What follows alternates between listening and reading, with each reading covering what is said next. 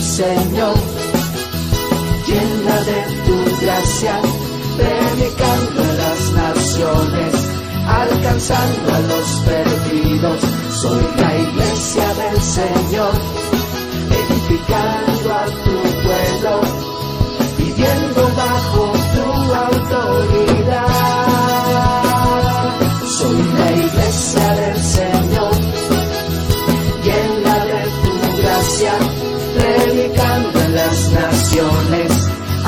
alcanzando a los perdidos. Soy la iglesia del Señor, edificando a tu pueblo,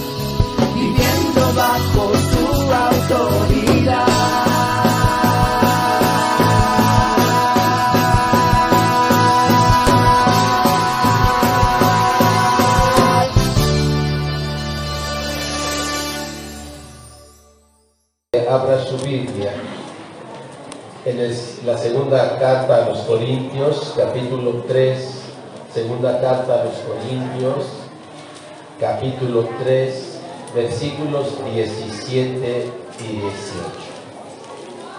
Segunda de Corintios 3, 17 y 18. Cuando lo tenga ahí, diga amén.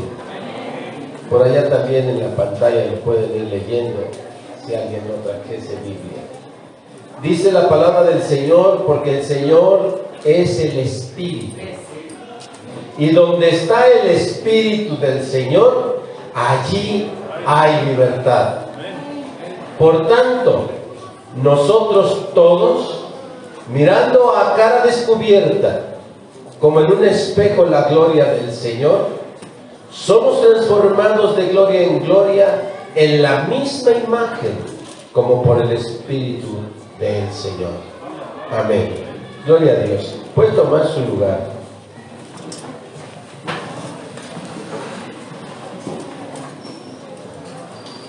Le voy a, comentar que en dónde radica eh, la principal barrera que tenemos los seres humanos para poder recibir a Dios, dejarnos encontrar por Dios, y el extremo que sería buscar nosotros a Dios, porque entendemos claramente que Dios busca a la humanidad. Dios te está buscando, me está buscando, Dios está buscando a todos, a los niños, a los jóvenes, a los ancianos, a los enfermos, a los poderosos, a los buenos y a los malos. Dios está buscando a la humanidad. Pero ¿cuál es el principal problema? La principal barrera por la cual ah, no se da este encuentro en esta búsqueda de Dios. La principal barrera, escúcheme bien esta parte, porque es el fin de año. La principal barrera que tenemos los seres humanos para poder encontrarnos con Dios es nuestro cuerpo. La Biblia la llama la carne. Es nuestro cuerpo el principal problema. Porque nuestra alma está totalmente dirigida hacia nuestro cuerpo. La mirada de nuestra alma, les recuerdo que en el alma están las emociones, sentimientos, los pensamientos y la voluntad. Eso conforma el alma de un ser humano. Entonces, sentimientos, emociones, pensamientos y voluntad, que es el alma, está dirigida hacia nuestro cuerpo. Por eso es que el espíritu no lo podemos ver. Por eso es que el Espíritu, que es por donde Dios se acerca a nosotros, Dios se acerca por el Espíritu Santo, buscando nuestro Espíritu, tenemos una barrera para encontrarlo. Hoy vamos a hablar de esa autoridad, con eso vamos a cerrar la serie, de la autoridad del Espíritu. Nosotros decimos, Señor mío y Dios mío, pero de repente miren lo que dice en carta a los Corintios, dice, porque el Señor es el Espíritu. ¿Quién en estos días y de hace dos mil años para acá, quién ha visto a Jesús? Lo que vemos son pinturas, muñecos ahí de yeso y eso es lo que vemos. Pero ¿quién ha visto a Jesús?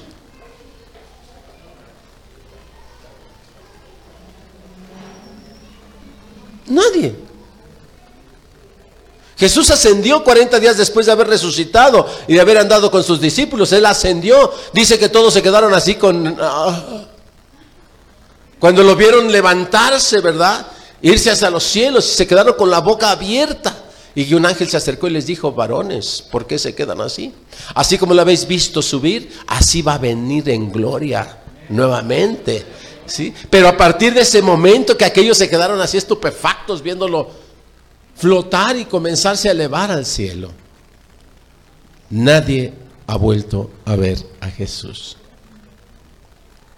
La escritura entonces nos enseña, porque el Señor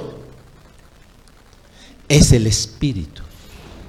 Porque Él dijo que Él se iba, pero nos enviaría al Consolador, al Espíritu.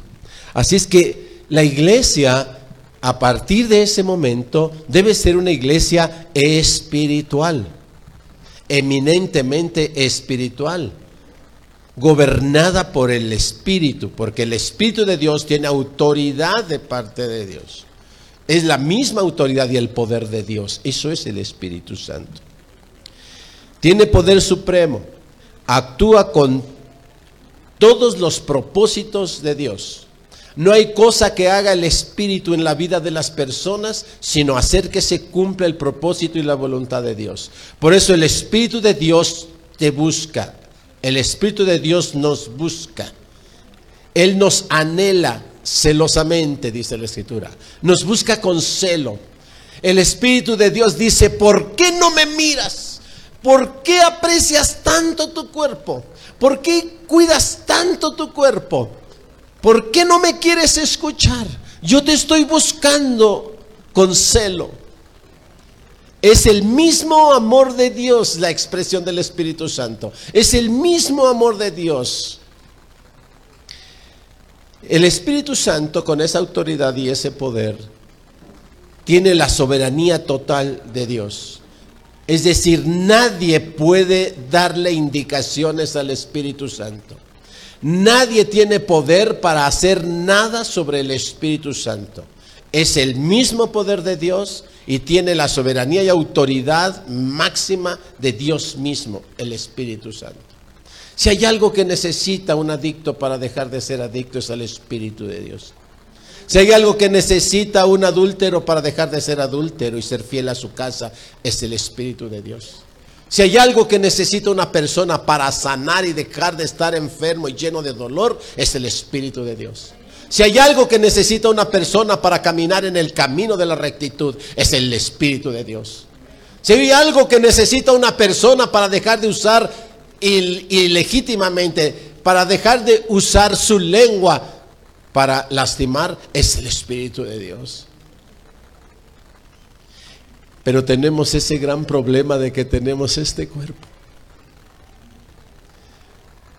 Por eso la iglesia espiritual y es espiritual, la iglesia debe dejarse gobernar, guiar, instruir, corregir por el Espíritu de Dios. Todo aquel que renuncia a la presencia del Espíritu de Dios en su vida va a tener condenación, va a tener aflicción, va a tener dolores y problemas. Piensa en la cantidad de problemas que este año te ha traído.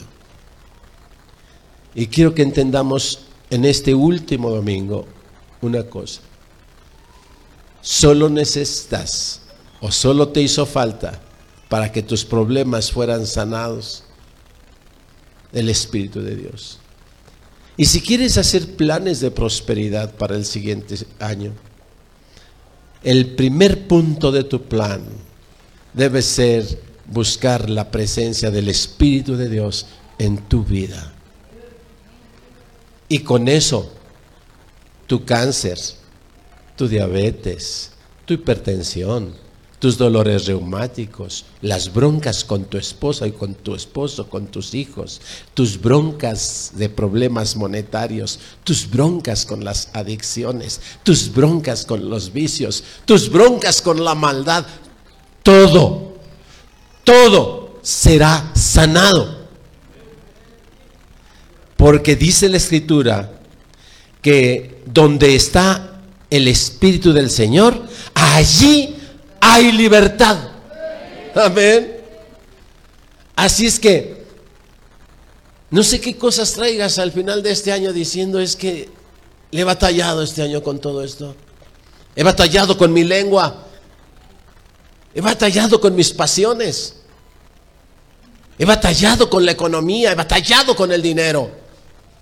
He batallado con la salud. No sé con qué estés batallando y a qué cosas te sientas atada o atado. He batallado con mi matrimonio. He batallado con mis hijos. Deja que la presencia del Espíritu Santo llene tu vida, envuelva tu vida. Y donde está el Espíritu del Señor, allí hay libertad. Vas a ser libre.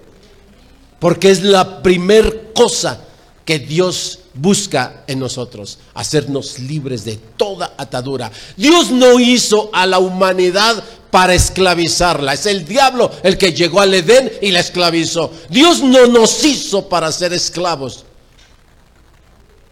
Amén. Nos hizo para ser libres. Y en esa perfecta libertad que viene de parte de Dios a través del poder y la autoridad de su Espíritu, en esa perfecta libertad nosotros vamos y nos entregamos a Dios y decimos, heme aquí Señor, tú me hiciste libre y por eso para ti soy. Y yo te pido que no suceda nada en mi vida que no sea tu voluntad. Y la voluntad de Dios siempre es para bien, dice la Escritura. Nunca es para mal. Así que no importa lo que pueda suceder a tu alrededor cuando tú sabes que el Espíritu de Dios está contigo, que la presencia de Dios está contigo, tú dices, sí que esto me está pasando porque tú lo estás permitiendo, porque tú así quieres y no es para mi mal, es para mi bien. No importa lo que te quiten, no importa cuánto te peguen, no importa cuánto te insulten. Algo está haciendo Dios para tu bien. Cuando reconoces que la presencia de Dios está en ti a través de su Espíritu. El Espíritu, eh, Espíritu Santo es el Señor y ejerce autoridad y poder supremo. Cumplir los propósitos de Dios, eso es la tarea del Espíritu Santo. Dice entonces, ya lo dijimos, porque el Señor es el Espíritu. Sin la presencia del Espíritu de Dios en el corazón de los hombres, estos no pueden tener vida. Vamos a ver cuántas cosas hace el Espíritu de Dios. Busca hacer en nuestra vida. Nuevamente, sin la presencia del Espíritu de Dios, el hombre no puede tener vida. Pastor, pero yo estoy vivo. Tu cuerpo está vivo. Conozco mucha gente y estoy seguro que usted también. Y tal vez en algún momento usted mismo y mismo se haya sentido así. Me siento como muerto. No encuentro sentido a la vida. Pero estoy respirando. O sea, estoy vivo, pero me siento como muerto.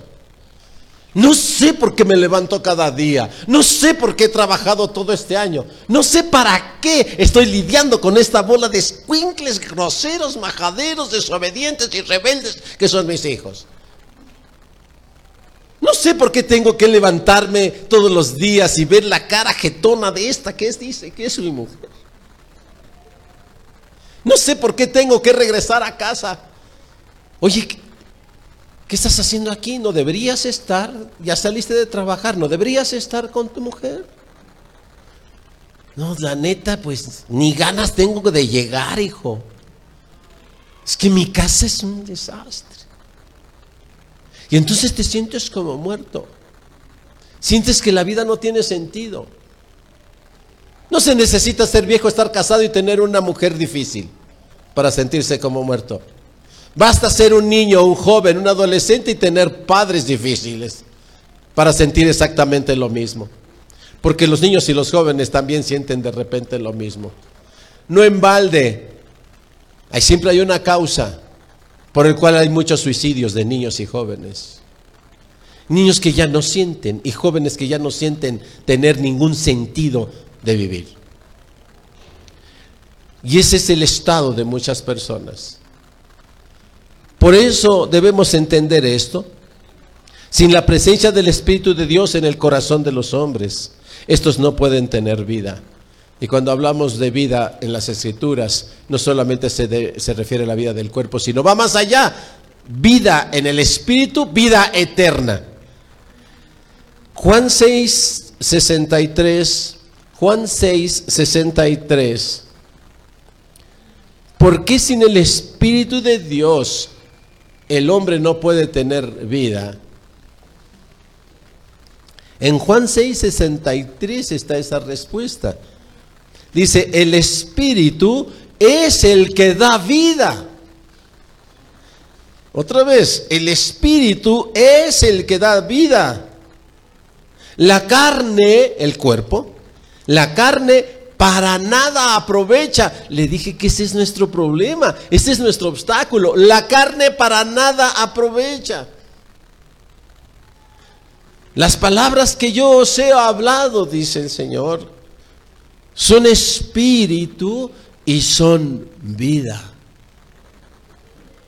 Así es que cuando nosotros escuchamos que alguien se acerca, tal vez este año personas se hayan acercado a ti y te hayan dicho, hermano, vamos a leer la Biblia.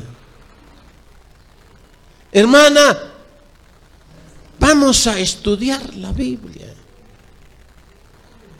Hijos, vamos a sentarnos y escudriñar las escrituras. Vamos a leer en familia, vamos a leer la Biblia. Tan solo con esto, te, quédate con la pregunta para que evalúes cuántas veces hiciste esto en este año. ¿Cuántas veces tomaste a tu esposa, varón? Mujer, tomaste a tu marido. Esposos, padres, tomaron a sus hijos y los sentaron en la mesa de su casa, allí, y les dijeron, hijos, esposa, hermanos, papá, mamá, vamos a sentarnos y vamos a leer la Biblia. La pregunta es, hermanos, ¿Por qué nos resistimos tanto a hacerlo? ¿Por qué nos duele tanto hacerlo? ¿Por qué nos parece que no tiene sentido? ¿Por qué nos parece que es perder el tiempo? ¿Por qué es más fácil sentarse a ver la Rosa de Guadalupe? ¿Por qué es más fácil sentarse a jugar videojuegos o estar chateando con las redes sociales? ¿Por qué es más fácil hacer todas estas cosas que leer la Biblia? ¿Por qué? Hoy tiene que buscar una respuesta. ¿Por qué pasan esas cosas en tu vida? ¿Por qué la Biblia no? Juan 6, 63 dice, el Espíritu es el que da la vida. La carne para nada aprovecha. Las palabras que yo os he hablado, aquí están. Las palabras que yo os he hablado son espíritu y son vida. Yo escuchaba hace un rato en la alabanza, ¿verdad?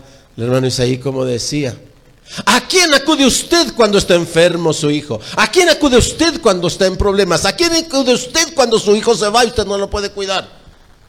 Y yo escuchaba muchas voces que reconocían y decían adiós.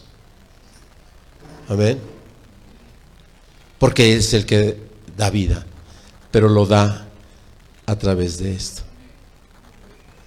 Cuando tu hijo se vaya, abre tu Biblia y lee. Léele antes de que se vaya, léele un versículo si tú quieres de la Biblia. Dile, no te vayas, mi amor, sin leer este versículo, el versículo de este día. Porque la palabra de Dios es espíritu y es vida. Es hermoso. Solo por la autoridad y el poder del Espíritu Santo las personas pueden nacer de nuevo. Esa es otra segunda cosa que hace el poder y la autoridad del Espíritu de Dios en nuestras vidas.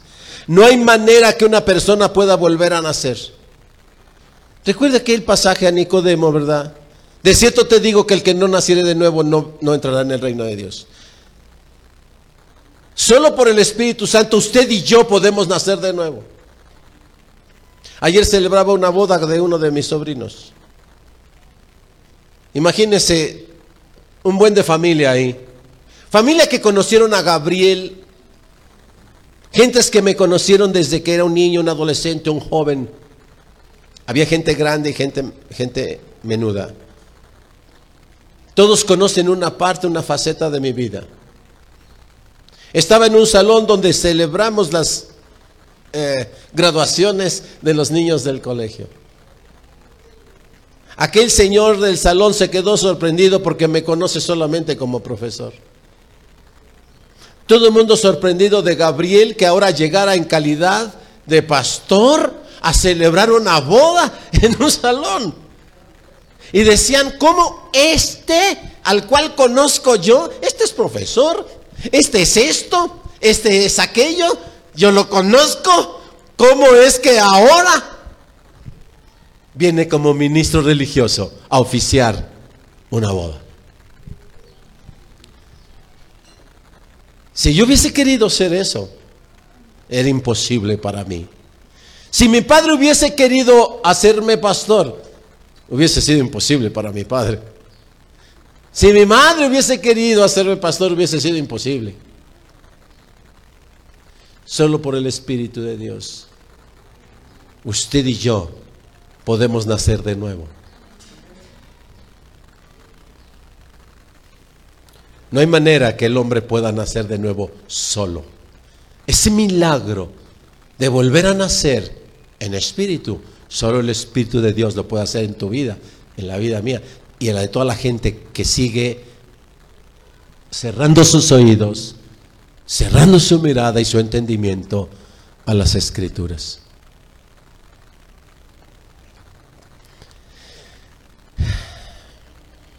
Primera de Samuel 10, versículos 6 y 7. Solo por el Espíritu de Dios podemos nacer de nuevo y ser transformados. Primer libro de Samuel, capítulo 10, versículos 6 y 7.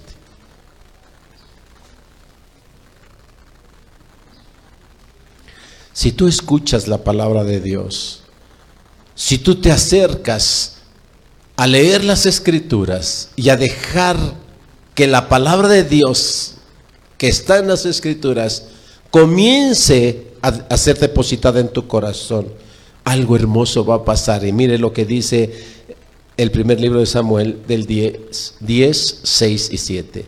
Entonces el Espíritu de Jehová vendrá sobre ti con poder. Escucha hoy la palabra, recíbela. Y van a pasar estas cosas. Dice, entonces el Espíritu de Jehová vendrá sobre ti con poder y profetizarás con ellos. Y serás mudado, quiere decir transportado. Que mudarse es te cambia. Cuando dices me estoy mudando de casa, si estás cambiando de lugar.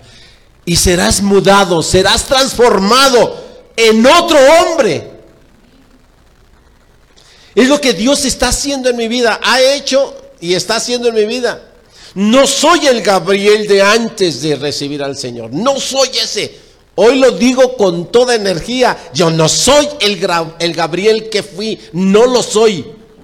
Tú me podrás decir todo lo perverso que me conociste. Tú me podrás decir todo lo malvado que fui. Pero hoy no soy ese. Y no soy ese por mis fuerzas o mi inteligencia y mi poder sino por la gracia de Dios manifiesta en el poder y autoridad que el Espíritu tiene para hacer nuevas a las personas. Hoy, hoy algunos tal vez sigan recibiendo el nombre que el mundo nos da, porque el nombre que el mundo nos da el nombre que yo tenía era, le voy a decir algunos de los nombres que el mundo me dio. Gabriel, prepotente. Me dio el nombre de prepotente. Gabriel, el vanidoso. Gabriel, el mujeriego. Gabriel, el tranza. Ahí están todos los nombres que el mundo me va dando. Pero cuando tú llegas a los pies del Señor, el Espíritu de Dios comienza a hacer su obra y te da un nuevo nombre. Te hace una nueva persona. Tú me podrás decir lo que era. Pero una cosa te digo, ya no soy. Por la gracia de Dios y porque el Espíritu está obrando en mí. No es cuestión de negar lo que fuiste. Es cuestión de testificar lo que ahora eres. Oye bien, no es cuestión de negar lo que fuiste. Es cuestión de testificar lo que ahora eres en el nombre del Señor. Y entonces dice ahí, repito, entonces el Espíritu de Jehová vendrá sobre ti con poder y profetizará, profetizarás con ellos y serás mudado en otro hombre. Y cuando te hayan sucedido estas señales, óyelo bien, y cuando haya pasado esas cosas en ti, cuando te digas, ¿verdad? El Espíritu de Dios ha sido derramado en mí, yo era adicto, yo no podía dejar el alcohol, yo no podía dejar las drogas, yo no podía dejar de ofender, yo no podía dejar de explotar, yo no podía dejar de transar, yo no podía dejar de ser infiel, yo no podía dejar de hacer esas cosas. Dice, y cuando te hayan sucedido estas cosas,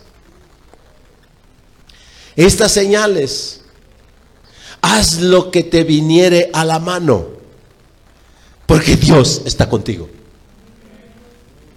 Wow. Entonces, cuando Dios está contigo y te ha dado un nuevo nombre y te ha hecho una nueva criatura, entonces, no te preocupes, lo que venga a tu mente, lo que llegue a tu corazón, haz eso, porque lo que llega a tu mente, viene a tu corazón, siempre es bueno, porque el Espíritu de Dios es el que ya está gobernando ahora tu vida. No importa que los demás te digan que lo que estás pensando, estás haciendo y estás diciendo, es, está mal. Tranquilo, Dios está contigo y Dios va a respaldar lo que tú estás haciendo. No importa que alguien diga, pero ¿por qué tratas así a tu hijo? Si es tu hijo, si es mi hijo, pero es un aragán. Y le voy a corregir. Porque el Espíritu de Dios me dice que qué padre es aquel que diciendo que ama a su hijo no lo corrige. Es peor que un incrédulo. Por eso le corrijo con lo que el Espíritu de Dios y su palabra pone en mi mente y pone en mi corazón. El Espíritu Santo ejerce autoridad para nombrar líderes. Veamos otra acción del Espíritu Santo. Líderes con autoridad legítima. Hechos 13.2. Hechos 13.2.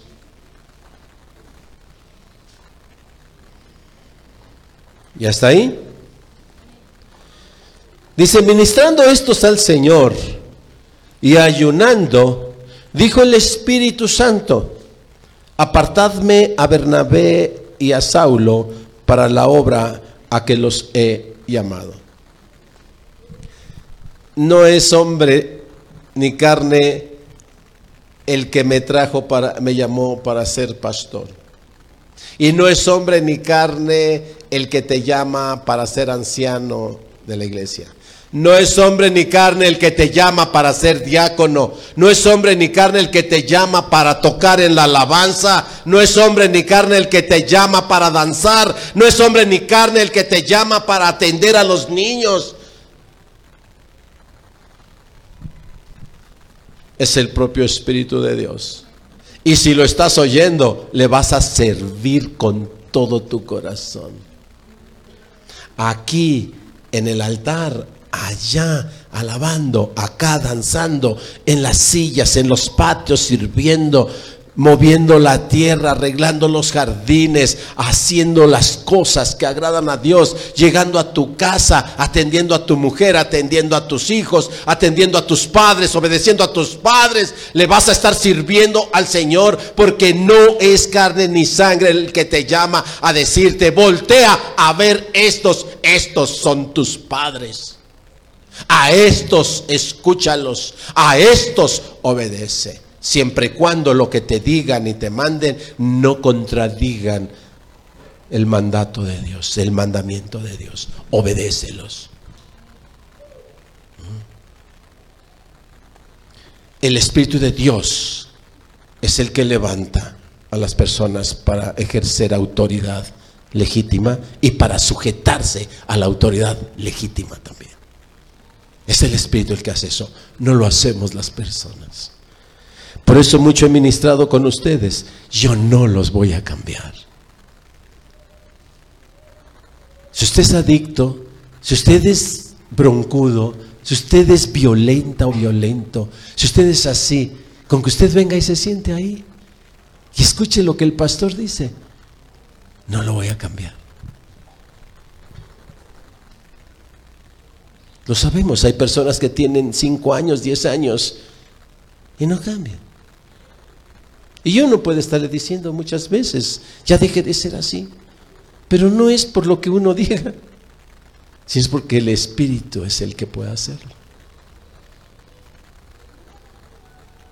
Por eso mucha gente dice, ¿y para eso quieres que yo sea cristiano? ¿Para ser como tú? Mejor no soy. Mire, ¿por qué no dice así? Tú eres cristiana y eres cristiano y no lo estás haciendo bien. Ahora mira, yo me voy a hacer cristiana y cristiano para mostrarte cómo se es cristiano y cristiana. ¿Sí? No tomarlo como excusa para alejarse de Dios. Tómalo como razón para acercarte más a Dios. ¿Sí? Yo he visto cosas que no me han parecido muy correctas en los ministerios pastorales. Pero no por eso digo, para ser pastor así, mejor ya no soy. No, el, el, Señor me llamó para ser pastor como Él quiere que sea pastor. Así te llama para ser su hijo como Él quiere que sean sus hijos. No corras, no huyas, no uses pretextos. Haz las cosas que el Señor quiere que hagas. Ah el Espíritu del Señor tiene poder aún sobre las leyes naturales, porque el Espíritu de Dios es sobre la naturaleza, es sobrenatural.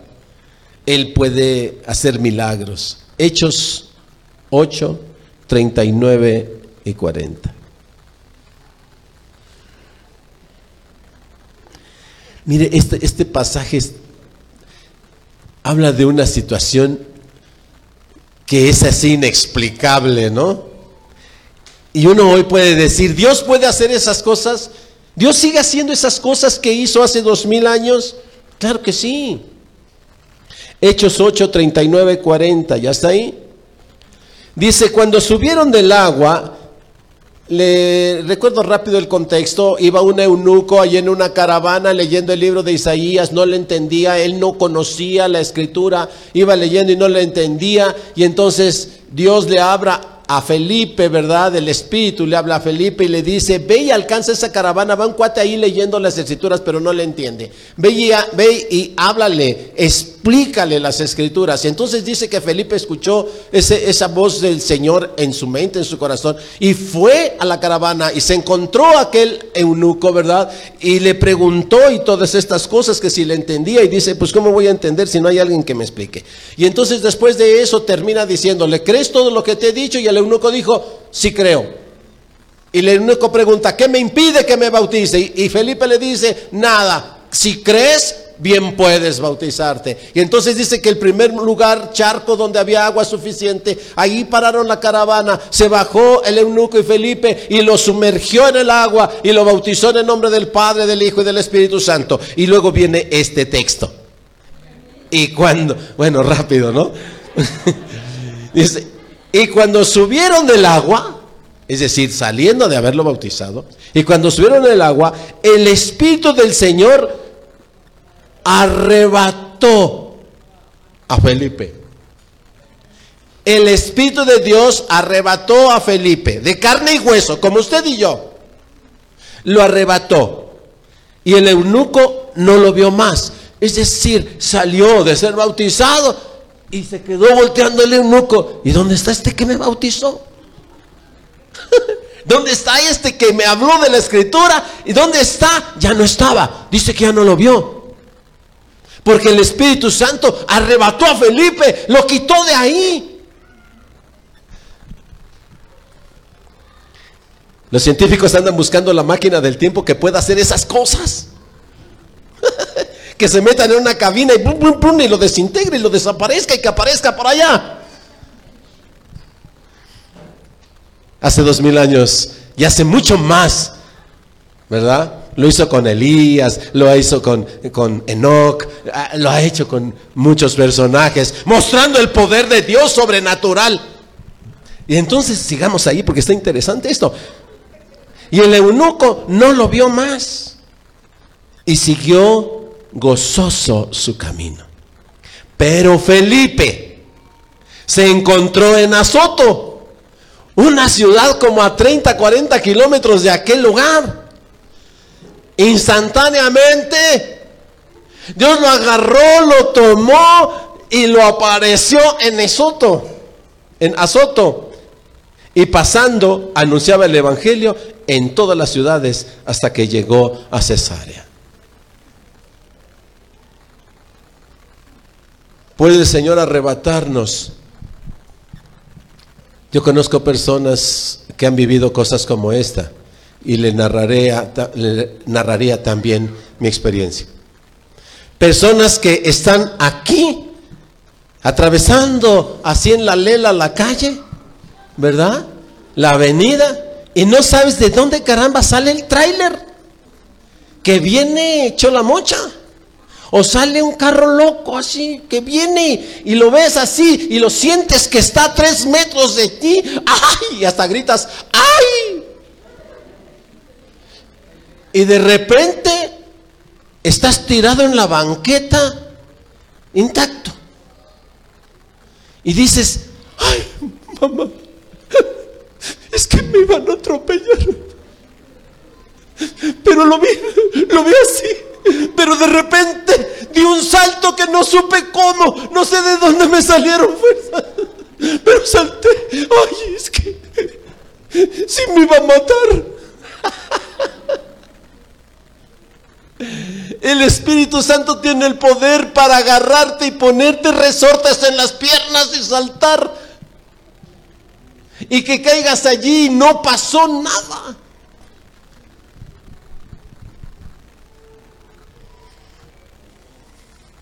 Una hermana llorando un día llegó a la congregación, estábamos todavía en esa, llegó a la congregación llorando porque asaltaron la combi donde iba y llegó a dar su testimonio.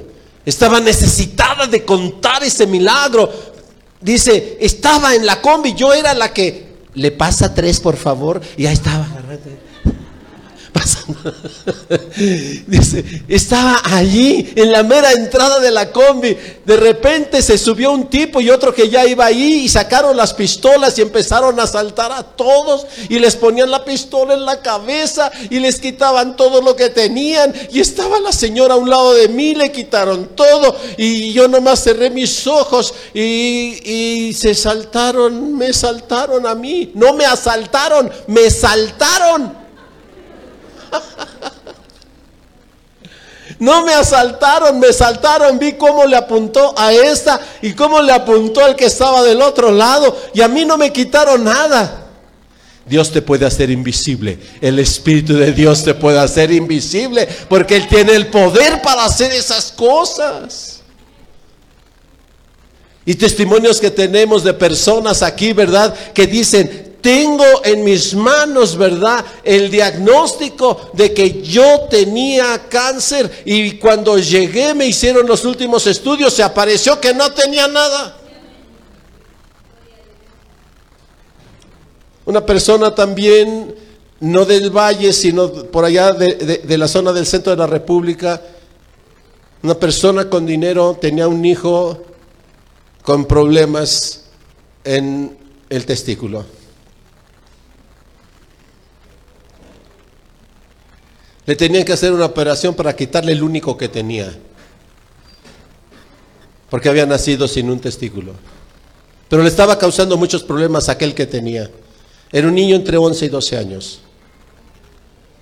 La mamá de ese niño se acercó a la iglesia y clamaba a, a Dios, le clamaba por la salud de su hijo.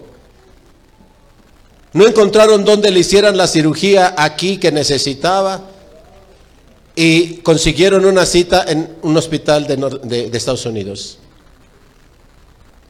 La esposa le decía al esposo, vamos a la iglesia, vamos a pedirle a Dios. El esposo decía, yo no creo en esas cosas, yo creo en esto. Y le sacaba la cartera, yo creo en esto, este es el poder.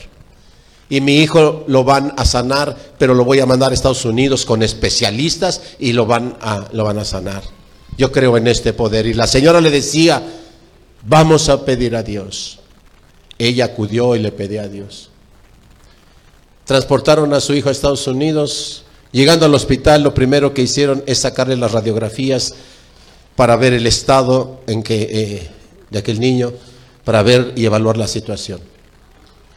Cuando sacaron las radiografías, pasaron a los padres y les dijeron, señores, ¿es una burla o de qué se trata? Y dijeron, ¿por qué? Porque su hijo no tiene nada. Aquí están las radiografías. Su hijo tiene los dos testículos sanos y en perfecto estado. ¿Mm? A partir de aquel momento, aquel hombre incrédulo que confiaba solo en el poder del dinero, se convirtió y le dio gracias a Dios y a su esposa. Porque sin ni un quinto, Dios te puede mostrar que no es tu dinero, que no es tus fuerzas. Él puede hacer las cosas que tu dinero, mi dinero, no pueden hacer. Eso es enorme. Eh, el Espíritu Santo ejerce su gobierno con autoridad en la vida pues de las personas. Jesús mismo fue tomado y guiado por el Espíritu. Lucas 4.1.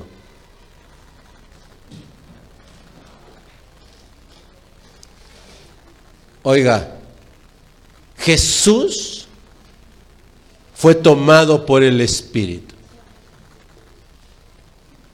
Y sin eso, si no hubiese sucedido eso en la vida de Jesús, Jesús no hubiese hecho en su calidad de hombre la obra redentora que hizo. Dice Lucas 4.1, Jesús lleno del Espíritu Santo volvió del Jordán y fue llevado por el Espíritu al desierto.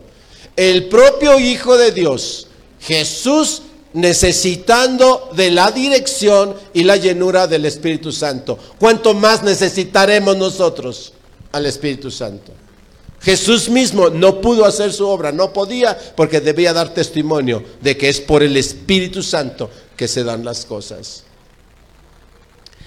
Nadie puede hablar la palabra de Dios por su propia cuenta, ya habíamos predicado esto, pero hoy el texto es contundente. Nadie puede hablar la palabra de Dios por su propia cuenta, sino solo aquel que recibe autoridad para hacerlo y eso viene por el Espíritu. Hechos 16, del 6 al 7. Hechos 16, del 6 al 7. ¿Ya está ahí?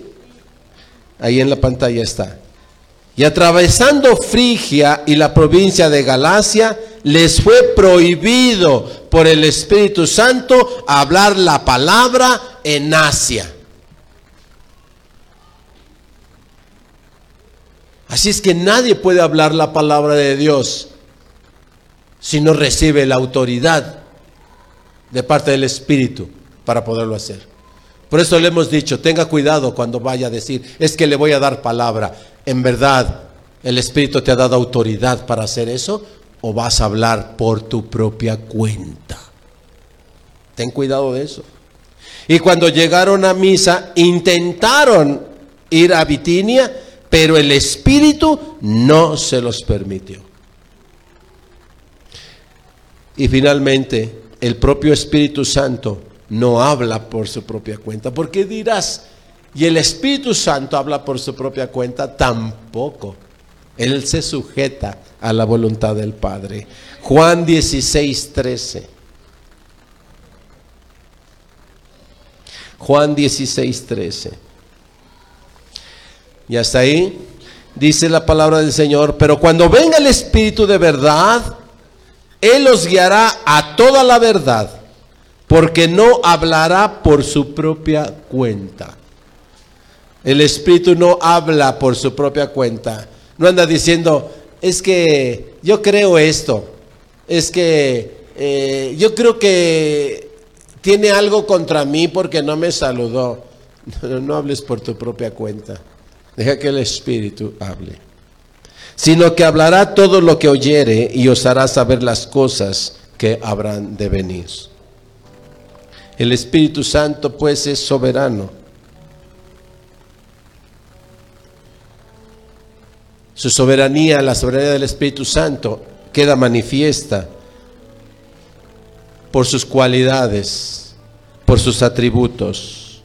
Tres atributos del Padre son perfectamente identificables en el Espíritu Santo. El Espíritu Santo es omnipresente. No hay lugar donde nos podamos esconder de Él a donde vayamos el Espíritu de Dios, ahí está. Pastor, y si estoy en un antro, ahí te está viendo también. Y si estoy escondido, ¿verdad? En, un hotel, ahí está. ¿eh? Y si estoy en la casa chica, ahí está. ¿eh? Y si estoy en la recámara incorrecta, ahí está Él. No hay lugar al que podamos ir donde Él no esté. El Espíritu Santo es omnipotente, lo acabamos de ver. Tiene poder sobrenatural, no hay cosa que no pueda hacer el Espíritu. Y el Espíritu Santo es omnisciente, no hay cosa desconocida para el Espíritu Santo. Así pues, hermanos, vamos a cerrar con esta reflexión. Escuchen bien, somos el cuerpo de Cristo, la iglesia. La escritura dice que la iglesia es el cuerpo de Cristo. Usted y yo somos el cuerpo de Cristo.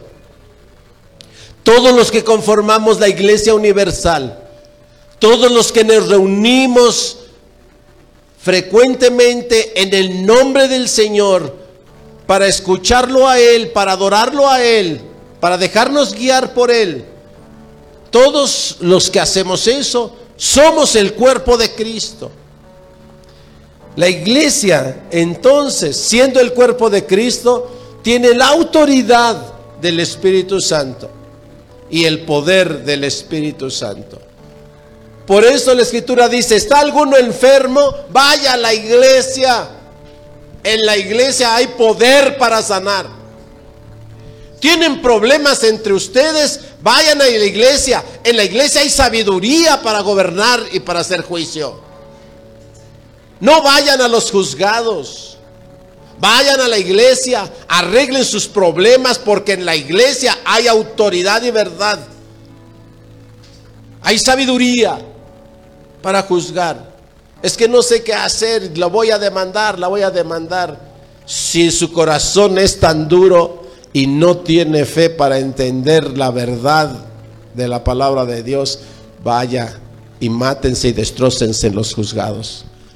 Pero en la iglesia hay dirección sabia, de justicia y de paz para vivir bien. Los líderes del reino, recuerde esto, ya no nos vamos a ver hasta la nueva serie ya nos dio el Señor por ahí la serie. ¿Cuál va a ser? hermosa serie. Los líderes del reino debemos ejercer la autoridad para edificación y no para destrucción. Hay dos lugares donde hay autoridad legítima de Dios, en tu casa y en la iglesia. Solo ahí, en ningún otro lado, hay autoridad legítima. pero no es para destrucción, sino para edificación. Quédate con eso, porque eso es lo que nos recuerda la próxima semana. La próxima semana estaremos celebrando el nacimiento del justo, el nacimiento del ungido, el nacimiento del Cristo hecho carne. Eso es lo que vamos a estar celebrando. Y hoy nos recuerda todos sus propósitos. Hoy nos recuerda cómo es su autoridad. Quédate con eso. Rescata la autoridad de tu casa. Ordena tu casa. Ordénate en la iglesia. Alíñate en el camino. Ya no resistas. Aquí está el Espíritu, dice, y aquí está la vida. La palabra que yo les he dado, dice el Señor, es espíritu y es vida. Ya no resistas. Dedica un tiempo todos los días con tu familia a leer la escritura. Medita en ella. Dice que escriba su palabra en los dinteles, en los muros de tu casa. No resistas a eso. Tu vida va a cambiar. Tu vida va a cambiar. Tu familia va a cambiar. Tus hijos y tus nietos, aunque todavía no nazcan, van a ser diferentes porque llevarán una nueva semilla, llevarán una semilla nueva, semen nuevo, semen nuevo. ¿Recuerda Sem? ¿Sí? ¿Recuerda Sem? ¿Sí? Semen nuevo llevarán tus hijos, tus nietos y tus bisnietos. Ya no se repetirán las mismas historias de tus padres. Ya no se repetirán las mismas historias de tus abuelos de violencia y de abuso. Ya no pasarán esas cosas. Hoy el Señor quiere poner ese semen nuevo, haciéndote nueva criatura. Acércate, lee la palabra porque allí está el semen nuevo. Amén. Cierra tus ojos, vamos a orar y a dar gracias por este año al Señor. Y vamos a dar gracias por esta promesa de parte de Él, que Él siempre estará con nosotros. Cierra tus ojos. Dale gracias de todo aquello por lo que tengas que darle gracias. Haz tus promesas si quieres ahora hacerlas. Pero abre tus oídos y tu corazón. Deja que el Señor ministre que el Señor te consuele, que el Señor te dirija, que el Señor te fortalezca, que el Señor te dé luz y el Señor te dé paz. Amado Padre, Señor Todopoderoso, gracias por este hermoso tiempo. Gracias por este año, Señor, calificado como un año difícil, pero sabemos que en ti todo lo podemos. Por tu gracia, por tu voluntad y tu misericordia nos tienes hoy aquí. Hemos llegado a este tiempo, Señor, porque tú has estado con nosotros. Y confiamos, Señor, ciegamente, tenemos fe en que tú no te apartarás, porque esa es tu promesa, tú no te apartarás de nosotros, estarás con nosotros hasta el fin del mundo y aún más allá. En la eternidad gozaremos de tu presencia cara a cara, Señor, conociéndote en espíritu y en verdad. Por eso te damos gracias por este tiempo Bendecimos a todos los hermanos y hermanas que hoy, por tu amor y por tu misericordia y gracia, hoy nos hemos podido reunir aquí. Que tu bendición sea en ellos y que la presencia de tu Santo Espíritu permanezca llenándolo todo. Llena desde su mollera hasta sus pies a cada uno de ellos. Lleva la cobertura de tu Espíritu a sus hogares, a sus casas, Señor y que el enemigo no nos distraiga, que no nos desvíe la mentira del mundo, que la verdad de lo que tú eres permanezca en estos tiempos de festejo, Señor. Que nuestro corazón esté despierto y nuestro espíritu vele para orar sin cesar, para honrarte y glorificarte. Levanta los hogares, amado Padre, que puedan honrarte, que te honren en toda hora, en todo momento, Señor. Gracias, Señor. Cántale este último canto. El Espíritu de Dios se mueve en este lugar. Amado Padre, gracias. Está aquí para consolar. Está aquí para liberar. Está aquí para guiar. El Espíritu de Dios está aquí. Muévete Señor. Muévete en tu iglesia. Muévete en los hogares. Muévete en cada hombre en cada varón, en cada mujer. Muévete, Espíritu Santo. Haz tu obra maravillosa. Haz tu obra de amor. Haz tu obra de gracia. Haz tu obra de misericordia. En el corazón de cada niño. En el corazón de cada joven. En el corazón de cada mujer. En el corazón de cada varón. En el corazón de cada hogar. En el corazón de cada congregación. Muévete, Señor. Muévete en mí. Muévete en mí. Muévete en mí. Toca mi mente, mi corazón. Llena mi vida de tu amor. Muévete en mí. Dios Espíritu, muévete en mí. Ahora mira, ahí con tus ojos cerrados te voy a invitar a que pongas tu mano derecha en tu corazón. Pon tu mano derecha en tu corazón. Hazlo solo en señal de sinceridad, permanece con tus ojos cerrados. Piensa en el Señor. Dice que el Espíritu Santo es el Señor. Piensa en Él. Quita a un lado cualquier incredulidad que pudieras tener ahora. No dudes. El Espíritu quiere entrar a tu vida y permanecer en tu vida. Así es que yo te invito a que le pidas, pídele que entre a tu vida. Dile, Señor, entra a mi vida, entra a mi casa, entra a mi familia. Dirige, Espíritu Santo, mi casa. Dirige Espíritu Santo tu iglesia. No permitas que me aparte de tu iglesia. Te doy toda la gloria y toda la honra por los siglos de los siglos. Amén. Gloria a Dios. Dale gloria y apláudele. Es una manera de dar gloria al Señor. Gloria a Dios. Soy la iglesia del Señor, llena de tu gracia, predicando a las naciones, alcanzando a los perdidos. Soy la iglesia del Señor, edificando a tu pueblo,